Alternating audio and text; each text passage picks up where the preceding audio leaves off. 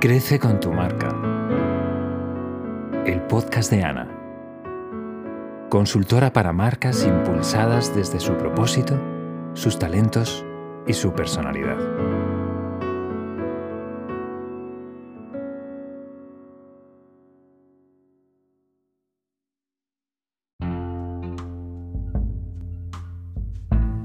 Hola alma bella, estás escuchando a Ana de Assistab Soul Guide y estoy aquí para ayudarte a desarrollar tu potencial y expresar tu marca desde quién eres. En este podcast hablo de los arquetipos tanto para tu autoconocimiento como para la construcción de tu marca auténtica y naturalmente magnética. Y si te fascina el mundo de los arquetipos y estás preparada para empezar, mejorar o incluso reinventar tu marca desde quién eres, suscribiéndote a la newsletter de la web de Assistab recibirás una guía en donde profundizo acerca de esta maravillosa, atemporal y práctica herramienta para definir tu marca, comunicar desde tu esencia y crecer tu proyecto y tu negocio, alineándolo con tu alma. En este episodio te hablo de qué es el flow si no lo conoces, cómo te ayuda a construir tu marca con personalidad propia y expresarte con más soltura. También te doy unas claves de cómo encontrar tu flow si no lo has encontrado. Y te hablo también un poquito del camino del arquetipo creadora, del camino de empoderamiento que realiza y cómo el flow le ayuda en este camino. Pues nada, empezamos. ¿Alguna vez has perdido la noción del tiempo mientras hacías algo con lo que disfrutabas? La idea de dejarte llevar realizando alguna actividad que te encanta es lo que se le conoce como flow, flujo. Es un estado mental de inmersión total en el que sientes que estás en una especie de burbuja y es cuando las mejores ideas ocurren. Cuando el tiempo vuela mientras tú disfrutas. A mí me pasa, por ejemplo, bailando, escuchando música, explorando paisajes, en la naturaleza, en un retiro, con el deporte, con un amanecer, con la fotografía, escribiendo, diseñando, con el podcast y creando en general. Nos encontramos con esta palabra a través de la teoría del flujo por el psicólogo, y voy a ver si lo digo bien, Mihai Csikszentmihalyi, que por cierto lo tienes escrito en el artículo de la web de Assistap en el blog. Y este psicólogo explica la teoría del flujo para explicar el flow como el secreto de la felicidad a través de un estado de conexión intensa con una experiencia. Mihai además nos plantea una pregunta muy poderosa. ¿Qué hace que la vida valga la pena? Además de Mihai, si hacemos un poco de memoria, nos encontramos que en los 80 tener flow era una forma de explicar lo que hace que alguien sea distinguido, único, original, o sea que tenía rollo. Y en el hip hop este término apareció también para explicar que una canción funcionaba, que el ritmo fluía con más soltura. ¿De qué manera te ayuda tu flow a construir tu marca con personalidad propia y expresarte con más soltura? Bueno, pues eh, te ayuda a atraer, conectas y facilitas construir vínculos que tan importante es en la construcción de todo tipo de marca. Y es que, como bien sabes, las personas conectamos con personas y construimos vínculos con la humanidad que hay en ti, con tu vulnerabilidad, con tu autenticidad, originalidad, tu historia, valores compartidos, tu chispa y tu flow. ¿Acaso no te quedaste embobada alguna vez entre el disfrute y la admiración viendo cómo alguien se está expresando a través de la guitarra o prepara una comida cual obra de arte o hace algún otro tipo de performance online?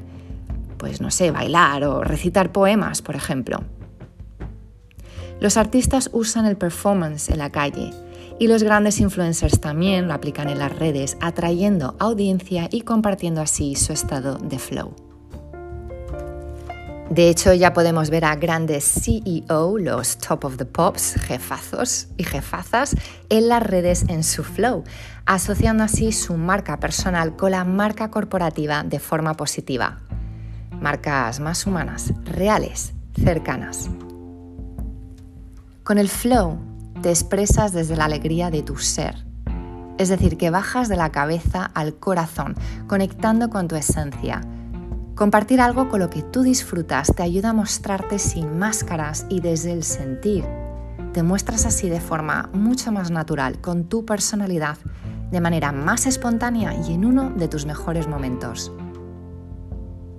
Cuando te encuentras con tu flow y lo expresas, te ayuda a coger confianza y progresar con tu visibilidad. ¿Eres más introvertida que extrovertida? ¿Te horroriza la idea de mostrarte al mundo, ser visible con tu marca? Practicar la visibilidad a través de tu flow ayuda a ir desbloqueando vergüenzas, superar miedos, aprender a reírte mucho más de ti misma y no tomarte tan en serio, aumentando así tu confianza. La visibilidad, acuérdate que requiere práctica y mucha aceptología. Por lo tanto, no busques la aprobación de los demás, busca progresar hasta que vayas encontrando tu ritmo, tu estilo, con el que te sientes más cómoda y disfrutas. Y recuerda que nadie sobre la Tierra es perfecto. Somos una obra divina en creación y evolución constante. O por lo menos así lo pienso yo. Gracias al flow, pasas de nivel en tu camino de empoderamiento como creadora.